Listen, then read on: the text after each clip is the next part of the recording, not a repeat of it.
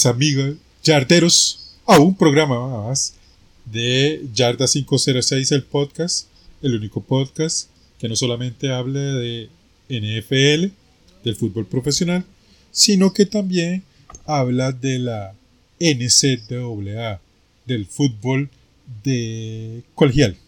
Señoras y señores, ya tenemos temporada, ya se acabó la pretemporada y vamos entrando a lo que va a ser ya la recta final para la semana 1 de la NFL. Ayer, pues, publicamos el podcast de NSAA. Si no lo ha escuchado, vaya escúchelo, porque está muy interesante. Y bueno, hoy vamos a hablar de la NFL y les presento a mi amigo y compañero, don Albert Murillo Ávila. Hola gente, bienvenidos a otro programa más de Yarda 506, el podcast. El día de hoy hablaremos de todos los pormenores que han ocurrido ya después de la conclusión de la pretemporada y ver qué es lo que se avecina para esta temporada, que ya estamos a escasos que a escasos 10 días para iniciar con el fútbol americano de la NFL. Es correcto, mi estimado amigo Albert. Y bueno, evidentemente, cuando empieza la pretemporada, lo que se está buscando es consolidar posiciones. Y que gente se gane algún tipo de posición. Pero en general, este es una época temporada. Es una época complicada porque va a haber mucha gente que se va a quedar sin trabajo. Entonces es duro. Sí, es bastante duro, gato, verdaderamente. Eh, muchos, mucha gente que, que llega a la NFL para, para lograr su lugar. Este, y lamentablemente no cumplen con los requisitos y tienen que irse. La, la NFL siempre ha sido una liga de excelencia. Uno muchas veces eh, menosprecia eh, jugadores que tal vez están en banca o jugadores que están en escuadras de prácticas, pero son jugadores que, se han esforzado mucho para llegar donde están. O sea, recordemos que eh, podemos decir que de toda de la gran cantidad de jugadores por año que salen del college football es que yo creo que ni el 10% llega verdaderamente a, a integrar o formar parte de, de un equipo de la NFL. Es que Albert es súper complicado, porque imagínate, o sea, hay un quarterback titular por equipo y a lo sumo un quarterback suplente. Quizás por allá algún equipo tenga un tercer quarterback, como ahorita los Colts, porque los Colts están desarrollando a Sam Ellinger, que dicho sea de paso, esta pretemporada lo hizo muy bueno. Muy, muy bien. Bien. Y entonces, los Colts se dejaron a Mal Ryan, obviamente, a Nick Foles y a Sam Ellinger. Pasaron a Jason, no, Jack Cohen. Lo pasaron a la escuadra de prácticas y por ahí va el asunto. Pero en general, más son dos quarterbacks por equipo. Dos quarterbacks, nada más. O sea, estamos hablando de que son 64, 64 jugadores por liga. O sea, por toda la liga. Exactamente. ¿Y cuántos quarterbacks salen del colegio? Sí, exactamente. Y son 130 universidades y que de cada año de esos de esas 130 universidades se están graduando la mitad. Eh, hablando de. Una cuarta parte. sí, verdaderamente, unos, unos 30, hablemos, 30, 35. Por eso, pues es complicado. Más los jugadores que tal vez el año pasado no tuvieron una oportunidad y que la están pulseando otra vez, se vuelve complejo. O sea, al final, Albert, hay como 800 jugadores que se quedan sin trabajo. Y otro tema, Albert, que yo creo que mucha gente no lo tiene muy claro, es que en la NFL a vos te pagan solo en la temporada. O sea, muchos de esos muchachos o de, o de adultos juegan esa, tempo, esa pretemporada o ese campo de entrenamiento prácticamente gratis. Me imagino que le darán algún tipo de compensación, pero un salario como tal, no. Y como una especie de bono. Sí, sí. Y, y, acordate que hay jugadores que van de Filadelfia a Tampa Bay, por ejemplo. O de Los Ángeles a Nueva York. O sea, es duro. Y, duro. Y es complicado. Exactamente, uno, uno lo puede ver en la película. Ajá. A mí me hace gracia cuando un periodista en Costa Rica o en México llega y te dice que X jugador es un mediocre y un perdedor. Porque juega en un equipo de la NFL que tal vez no es tan exitoso. Y uno dice, madre, pero, o sea, viejo, usted sabe todo lo que ese carajo tiene que hacer para llegar ahí. Que sea bueno o, no, ya eso es otro tema. Ya, eso es otra, esa harina de otro costal. Pero, pero llegar ahí, decir que alguien es fracasado, porque está ahí, madre. O sea, yo no sé vos, pero a mí me parece un disparate. Y es gente que verdaderamente le gusta lo que es la, la noticia amarilla o verdaderamente no conocen el deporte como tal, no lo, no lo, no lo aprecian desde un, desde un marco más amplio, más macro. Ellos solo se enfocan en, en, las estrellas y como que tratan de pintar como que el deporte es lo más fácil del mundo y que todos tienen acceso a, entonces ahí sí, pero, pero como dijimos, el, el camino para un jugador llegar a la NFL es un camino muy largo, muy, muy largo y se escogen con pinzas, ¿verdad? Y no solo de coreback en cualquier posición. Es correcto, totalmente de acuerdo. Mae, y es que, eh, vea, y, ojo, en México bajaron un poco el discurso, mae, porque acuérdense que hay dos mexicanos, Isala Alarcón en los Cowboys y ese otro muchacho, Alfredo Gutiérrez, que están en los cuadros de prácticas. Sea, ellos no quedaron en los restos titulares. Jugaron en la pretemporada, pero no quedaron. Entonces, bajaron un poco el discurso. Pero para ellos, un mae como Gino Smith es un mae fracasado. Y uno, mae, o sea, ¿cómo, cómo fracasado? Estás loco. Sí, no, es que cada vez la eh, igual eh, la barra de medir del NFL cada vez se vuelve más, más, más alta. Es que es ah. muy competitiva. Albert, es muy competitiva. Yo, estaba viendo muy, competitiva. y que si vos entras, logras entrar a la NFL, y el, promedio para vos estar en la liga y vivir de la liga son cuatro años, el promedio. Obviamente hay casos excepcionales como Tom Brady, imagínense cuántos mariscales de campo ha dejado Tom Brady sin, sin trabajo en todo este tiempo. Eh, porque de ahí no se retira. Pero, o sea, esos son casos muy especiales. Estamos hablando de casos de superestrellas. Pero el jugador promedio, el, jugador cumplidor, el jugador que está ahí eh, en, el, resto del roster, tiene una vida útil de cuatro años en promedio. Sí, sí. O sea, es, es muy corto. Es muy, muy corto.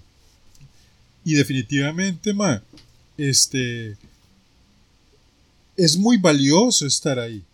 Y ganarse un contrato es aún más valioso. Y ojo, vea, por ejemplo, ahorita Jonathan Taylor está haciendo un ruido enorme. Pero el MAE está en el contrato de novato. Veremos si no se lesiona y si le llegan a pagar un buen contrato. Porque últimamente los corredores le dicen chao. Ve a Marlon Mack. Marlon Mack es la edición de Jonathan Taylor hace 2-3 años. Y Marlon Mack ahorita está en Houston. Claro, Marlon Mack tuvo mala suerte con las lesiones. Y eso es lo jodido. Pero, fue así de simple. Eh, Gato, no nos vayamos muy largo. Jugadores como, como McCaffrey y jugadores como Saquon Barkley. Si ellos verdaderamente no mejoran su situación, se terminan sus contratos con los equipos en que están y ya no los contratan. Es correcto. Sí, sí, sí, totalmente de acuerdo. Y el, el último, el último corredor que de verdaderamente logró una tajada, y hay que decir la verdad, fue Zeke Elliott. Que verdaderamente Zeke Elliott eh, les Mae, los vaciló. O sea, hay que ser honesto. O sea, los vaciló, Los vaciló. horriblemente. y después de ese contrato, el MAE, la producción ha bajado enormemente. Verdaderamente ha bajado enormemente. Y, y, y ahorita lo que está es asaltando Jerry Jones. Así. Hay que decir las varas como son. Usted agarra los números del MAE año con año y cada vez va más para abajo. Sí, sí, sí. Totalmente de acuerdo. Y mae, o sea, Y ahí no es es, donde uno dice, tuvo gran para lograr eso. ¿no? No, no, no, no. Y, y, eh, es, es cuestión de suerte. O sea, vea, vea este mae Philly Lindsay. Eh, jugó con los Colts ahora en, en la pretemporada y lo, y lo dejaron ir. Y yo considero que Philly Lindsay tiene tanto, o quizás más, tal, más talento que Sikelio. Ojo. Pero, di, Sikelio tenía la hablada. Entonces, ma, ahí es donde entra esa otra parte. ¿Verdad? O sea, es, que, es que hay otro, otro aspecto también, es que verdaderamente hay que entrar a la estructura de los Cowboys como tal. Verdaderamente recordemos que en los Cowboys como tal, Jerry Jones lo hace todo. Jerry Sí. Jones es el gerente general, Jerry Jones es el dueño, Jerry Jones, Jerry Jones, Jerry Jones. El MAE no se puede dar el lujo de admitir un error. Creo que esto es más como orgullo, orgullo. Él no va a admitir el error. Él no va a admitir el error de que cometió al adquirir a un jugador como Elliott y mucho menos eh, sacarlo, porque si él lo despide es es ¿cómo se llama? Es un error de él, es admitir un error, cometió un error. Sí, Lo mismo Sí, es sí. Con, con Dak Prescott. Dak Prescott no es así como el gran mariscal que todo el mundo habla, es, es el mariscal titular del- de los Cowboys.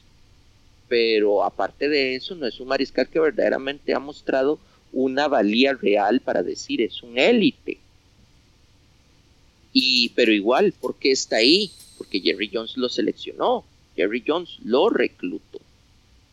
Entonces, él no se va a dar el lujo de quitarlo o de cortarlo o lo que sea, sin importar lo que esté haciendo, porque sería admitir que no estoy haciendo bien mi trabajo como gerente general. Sí, ma, pero no necesito admitirlo. Sí.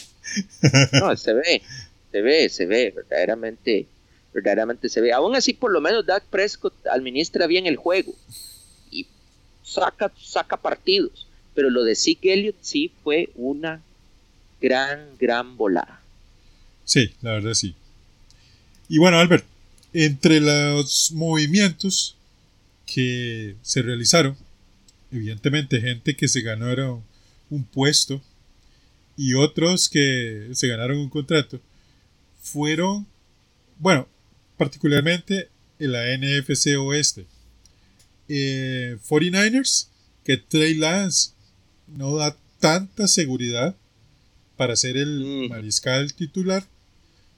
Entonces le reestructuran el contrato a Jimmy Garoppolo y se lo dejan como backup. Ok.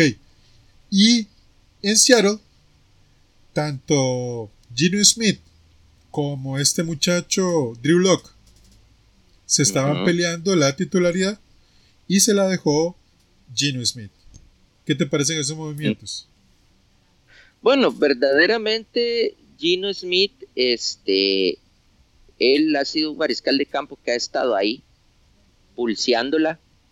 Tiene una nueva oportunidad para que él pueda ganar valor. Recordemos que de los Jets eh, no salió muy bien.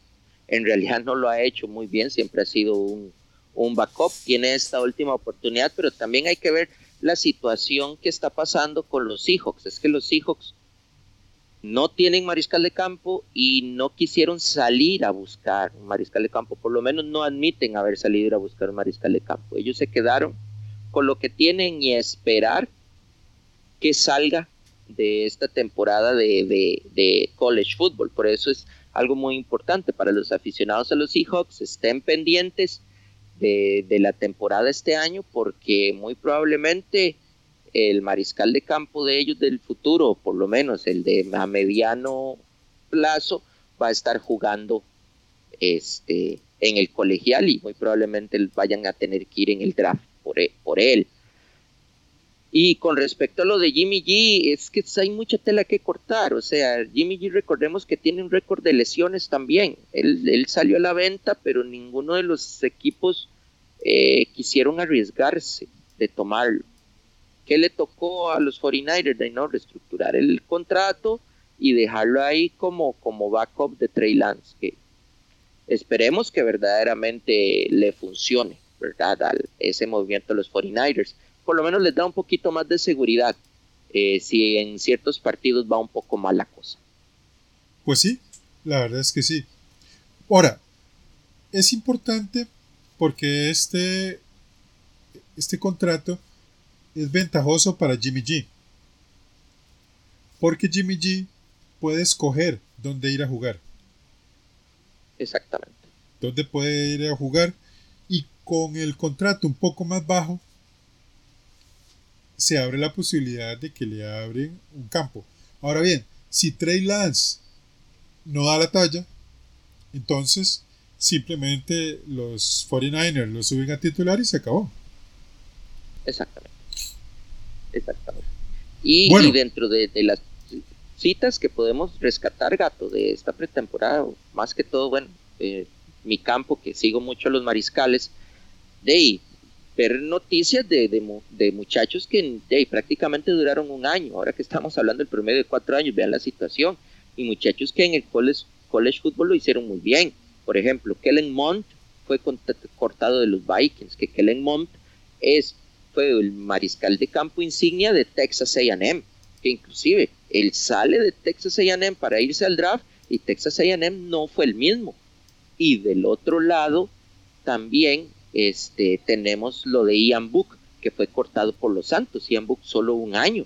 Un muchacho que en Notre Dame, y el gato no me deja mentir, fue un muchacho que hizo un muy, muy, muy buen trabajo en su alma mater. Y vean, y llegan a la NFL y, no pudieron, solo duraron un año. Y, el caso más sonado, gato, de estos cortes que hubieron, el de Alex Leatherwoods con los Raiders, una primera ronda, un liniero, un guardia, que en su momento viene de Alabama, su movimiento estaba dentro del top 10. Yo me acuerdo porque de ello no hizo las proyecciones. Sí, estamos hablando de, del año pasado y, ya no está en la NFL. O sea, fue cortado. No sé si algún otro equipo querrá agarrarlo, pero con solo un año. Y qué jodido, man. Porque. Fue una primera ronda. Sí, fue una, una primera ronda. Este. Tenía buen futuro. O sea, y esto me hace recordar, Albert, el, el, podcast que grabamos hace un tiempo, donde decíamos, no necesariamente ser primera ronda te garantiza X, Y, Z. Hay mucho en juego. O sea, no solamente un tema físico, sino también, y creo, sin temor a equivocar, equivocarme, que el mental es vital. Y a estos muchachos los mata lo mental. Es más, Albert, vos que te, que te especializas en el tema de los quarterbacks. Hablemos de Trey Lance. Trey Lance va para su segundo año.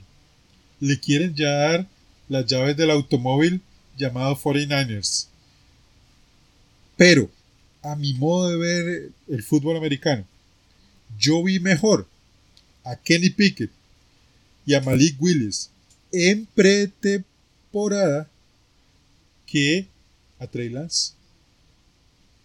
Es más, ojo, cuidado. Y si Mitch Trubinsky no tiene una buena temporada, Kenny Pickett termina siendo el titular de Pittsburgh. Y si eh, los Titans, este muchacho, ahí se me olvida, ahí lo tenía en la punta de la lengua. Este. Sí, este. Ah. bueno, el mariscal campo de los Titans, el titular. los Titans no juega bien igual que Mitch Trubisky, lo cambia por Malik Williams. Porque Malik Williams dejó una impresión muy grata, muy grata, man. Sí, ah, eh, Tannehill, Ryan Tannehill. Ryan Tannehill, sí, correcto. Mae, sí, o sea, son cosas que, que, pasan. Entonces uno dice, ¿qué, tanto lo mental te aplasta? O jugar, por ejemplo, en los Jets. En este momento es complicadísimo. Complicadísimo. Es más, jugar para cualquiera de los dos equipos de Nueva York. Es complicado. Sí, porque por el simple hecho del mercado en donde juegan siempre van a tener prime times, por lo menos uno al año cada uno. Exactamente. Y la prensa de Nueva York es brutal. O sea, si vos lo haces muy bien, esos más te aman y te defienden contra el mundo.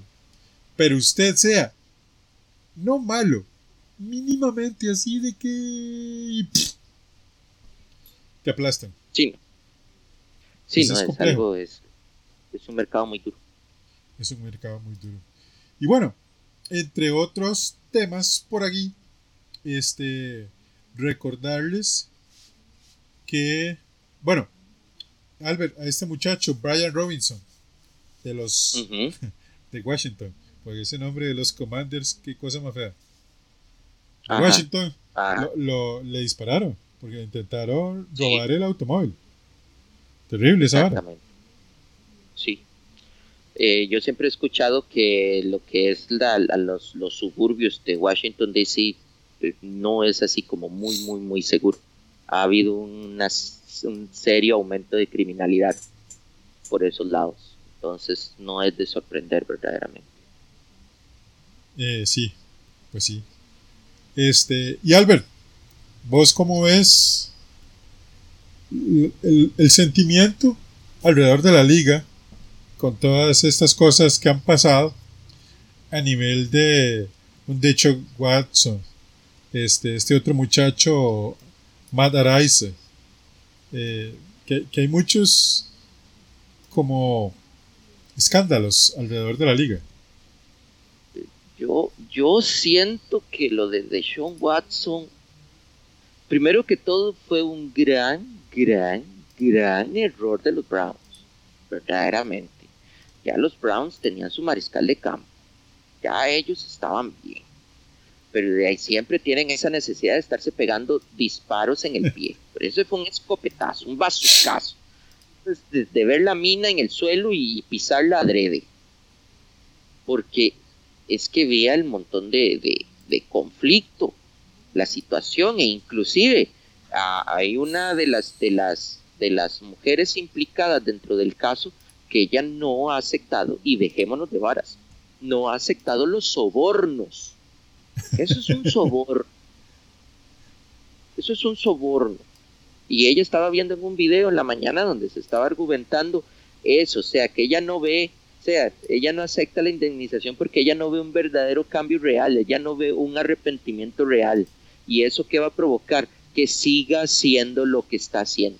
O sea, Deshaun Watson ahorita es clasificación depredador sexual. Y los Browns tienen que manejar eso.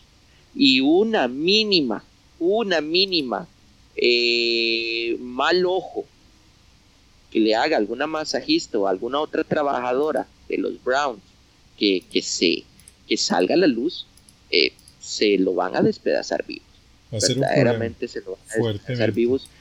Y es un error de todos, un error de los Browns por traerlo, un error de los de, de la NFL por, por tener esa, esa tibieza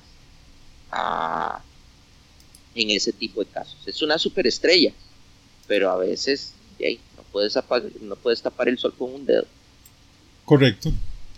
Pero bueno, creo que la liga este, se la jugó. Se la jugó y, y logró calmar las iras. Ahora, cuando entrevistamos a don Enrique, don Enrique, para el podcast de la quinta temporada, él dice algo que es muy cierto, Albert. A José Altuve, que hizo trampa, ¿se acuerda? Y que eso es muchísimo, bueno, es, mucho menor con respecto a lo que hizo Deshaun Watson. Las aficiones rivales no se lo perdonan. O sea, habría que ver cómo reacciona las aficiones este, en los campos rivales. No, gato, verdaderamente, no nos vayamos muy largo. El primer partido de pretemporada en Jacksonville, todo el mundo le estaba gritando violador. Sí, sí, las tribunas. va a estar muy, muy pesado. Muy, muy pesado. demasiado, demasiado pesado. Y eso en pretemporada que no están, eh, que no están eh, con todas las aficiones.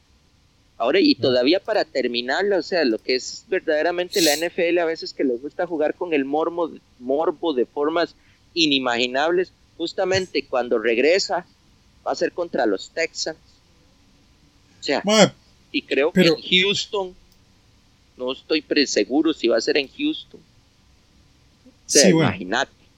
Lo que pasa es que, qué complicado. Mae, vea, hay un juego que sin querer queriendo al Mae le quedó perfecto. Y es eh, el de los Panthers contra los Cleveland. Sí. Temporada. O sea. iniciando, mae. Qué maravilla. Entonces, dime, uno, nunca sabe. Entonces, dime. Uno nunca sabe.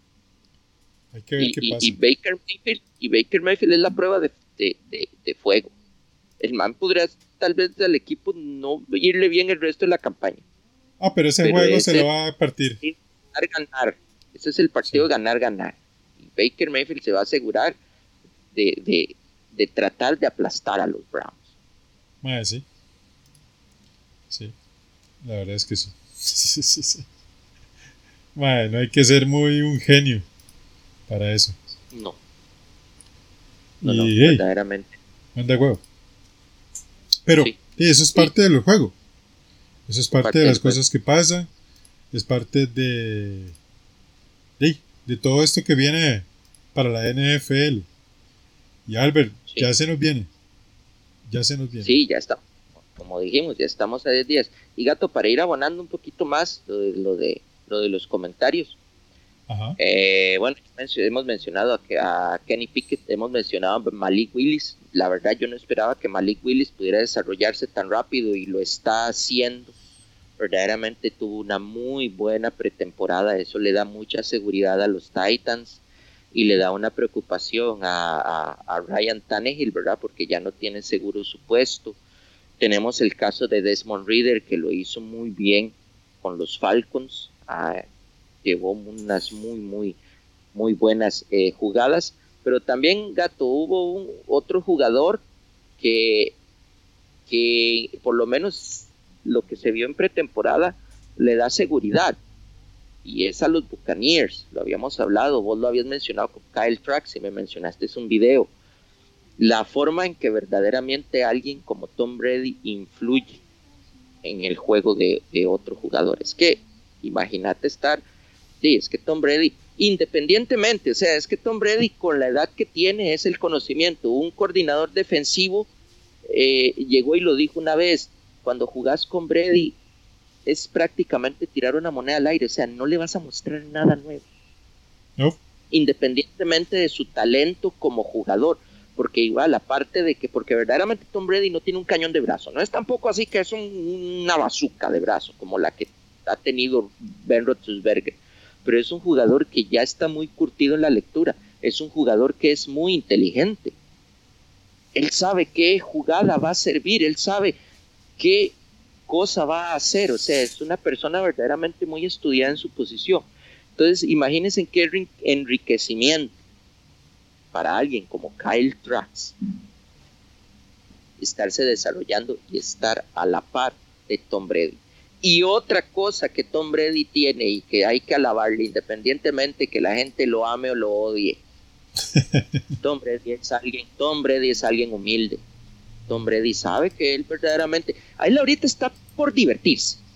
Sí, sí. Que verdaderamente no quiere estar en la casa, él verdaderamente está porque ama el fútbol americano. Sí, Y una de las cosas que decir, de amar lo del fútbol americano, él sabe que Kyle Trax nunca le va a quitar su puesto de titular y puede llegar a cualquier equipo de la NFL, es más, podría llegar a los Packers y decir, voy a ir a jugar con los Packers un año más y a Aaron Rodgers lo van a sentar.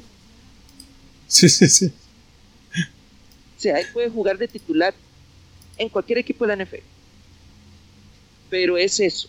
Y, y entonces, no va a competir, pero él también nunca se ha puesto, nunca se ha puesto en negativa, o por lo menos en las redes sociales o en las noticias, nunca lo, he- lo uno lo ha puesto en negativa para, para lo que es este con sus compañeros de equipo y más con sus mariscales de campo backup. Inclusive el año pasado, cuando ellos tenían los cortos, después de que hacían las prácticas, que tenían los cortillos de, de, de Goat, de Grunt and the Goat, que salían ahí en unas sillas playeras en medio del campo, hablando paja, era lo que hacían, hablar paja.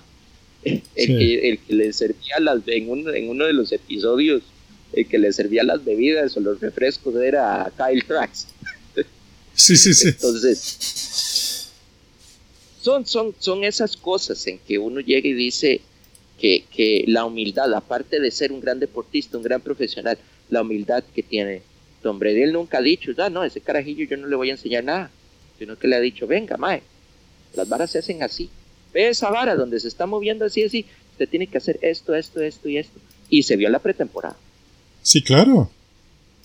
Ah, totalmente. O sea, otra cosa. Y, y creo que los Bucks, una vez que se retire Brady, van a quedar con un excelente mariscal. Excelente Por lo menos mariscal. muy, muy formado. Sí, sí, claro. Sumamente formado. Muy, verdaderamente. Yo, yo nunca he visto, no sé si Tom Brady algún día seguirá verdaderamente metido en el fútbol americano. Yo nunca he visto a Tom Brady verdaderamente como un head coach. Pero, man, sería eh, uno de los mejores coaches, si no el mejor coach para mariscales de campo. Y cuidado, y no uno de los mejores eh, coordinadores ofensivos. Tal vez como head coach no lo veo. Pero yo, Yo sí lo lo veo vería como como gerente general. gerente. Sí. Muy probablemente. En Miami. Ay, No sé, acciones. no sé. Este, quizás, no sé. sí, vea- vea- vea lo vaciló. O sea, uno verdaderamente podría ver el valor de Kyle Trax en un mundo hipotético y le hacemos caso y digamos, Mae, Tom Brady se va a hacer el gerente general de los Dolphins. Si el Mae sacrifica picks o sacrifica X o Y jugador para traerse a Kyle Trax, Mae, acuérdese de mí. acuérdese de mí. Está bien, está bien. Bueno. Y don Albert, básicamente eso sería, estamos disfrutando, estamos distendidos, porque todavía no empieza la temporada y lo fuerte. Pero más la Ay, próxima ay. semana ya hay predicciones, ya hay fantasy, ya hay quiniela y ya hay un montón de cosas. Sí, señor. Pero, sí, señor, pero también para, para ahora sí voy a sacar el lado, quéjese aquí. Quéjese aquí.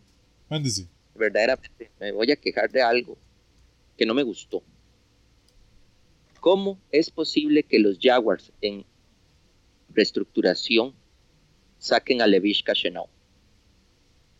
Levish Cachenau no es un receptor que lo haya hecho mal, es un receptor joven. Yo no lo veo que haya hecho mal las cosas. Y no entiendo para un equipo que verdaderamente lleva una reconstrucción lenta, porque va a ser otro año donde Trevor Lawrence va a sufrir como los grandes. Y esperemos que Travis Etienne pueda hacerle un respaldo porque el año pasado no lo tuvo. Pero deshacerse de una arma que podría ser muy importante como Levish Cachenau, verdaderamente para mí yo lo veo muy, muy errático.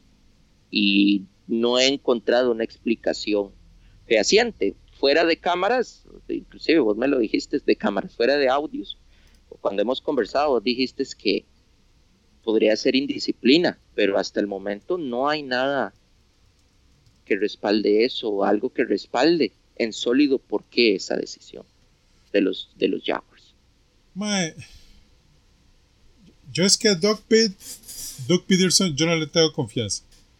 A, mí me parece un mal entrenador. O sea, sorry, yo, a mí me pueden decir muchas cosas, pero el tipo no me, nunca me ha generado algún tipo de, de confianza o, alguna cosa así. O sea, para mí no lo es. Pero bueno, eh, mucha gente lo, lo, lo, ve interesante. Yo no. Entonces hay ciertas decisiones que el mae toma que uno se queda pensando. Mae, ¿por qué así? O sea, no, no entiendo, o sea, no, sé. O sea, eso, es, eso es. Esas son las cosas que uno no, no entiende. Para mí, el entrenador que llevó a los Eagles al Super Bowl fue eh, Frank Wright, el, entrenador ahorita de los, de los Colts. O sea, y, no es porque el tipo sea el entrenador de mi equipo. O sea, es porque usted ve que una vez que Frank Wright se viene para los Colts, el equipo se cayó. Entonces, mucha gente dice, no, es que él fue el que desarrolló a Carson Wentz, no sé qué, bla, bla, bla. No es cierto. Él terminó peleado con Wentz. Entonces, ahí es donde usted dice, Mae, ¿cuánto de todo esto es cierto y es y otra vez por historia? Exactamente. Pero ahí es donde va. Este. ahí es donde. ¿Cómo logran vender humo? Sí. Sí. Y, y, otro caso que también es preocupante, ya que vos estabas hablando de tu equipo, otro caso que a mí me preocupa un poquito es la situación de, de, la estructura de Bill Belichick en este momento. O sea, ¿quién es el coordinador defensivo? ¿Quién es el coordinador ofensivo? ¿Quién va a estar llamando las jugadas? Ah. no sé, no sé, man. Esa vaina va a ser como, no sé, o sea, seguramente como ver un equipo de secundaria o algo así no, no, no entiendo verdaderamente la lógica de Bill Belichick. No sé si está esperando, va a poner un día uno y otro día otro y otro día otro. Y, no sé, o sea, verdaderamente no sé. Yo sé que en el ámbito defensivo él, es el que tiene mucha injerencia porque él siempre fue coordinador defensivo. Al lado de la defensa sabemos muy bien que tiene un gran conocimiento de ello y se ha demostrado con los Patriotas. No han sido defensas top 10, pero han sido defensas que mantenían al equipo funcionando.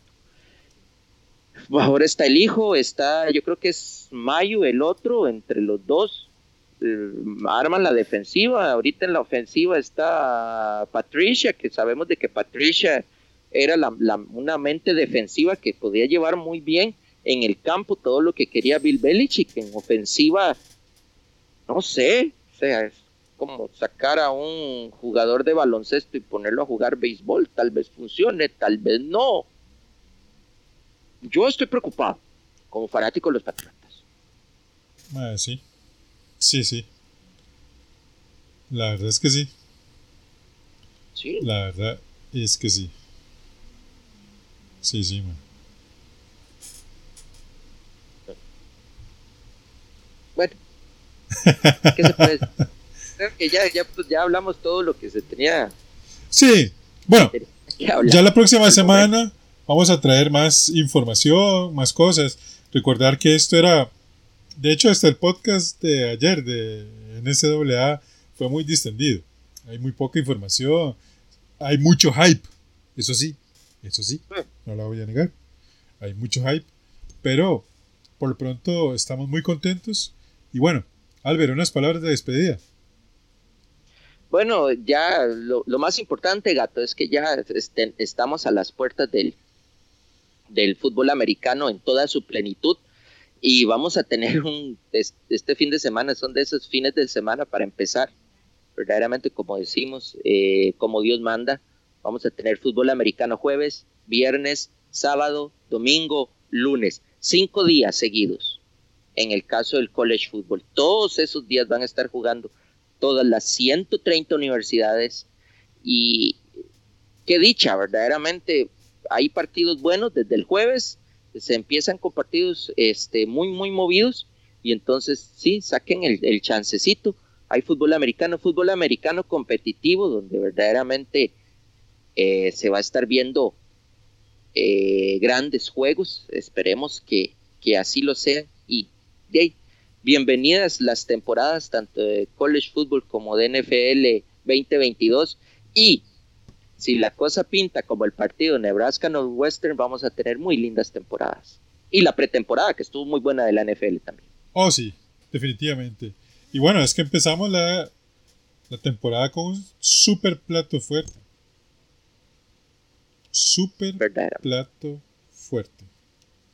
Bueno, Albert, muchas gracias por acompañarme. Eh, a los amigos yarderos, recordarles que nos visiten en nuestras redes sociales, Yarda 506 el podcast, y eh, no, Yarda 506 en Facebook e Instagram, Yarda 506 TV en Twitter y en Spotify, Yarda 506 el, el podcast. Señores, muchas gracias. Hay fútbol y estamos felices. Nos vemos. Chao. ¡Chao!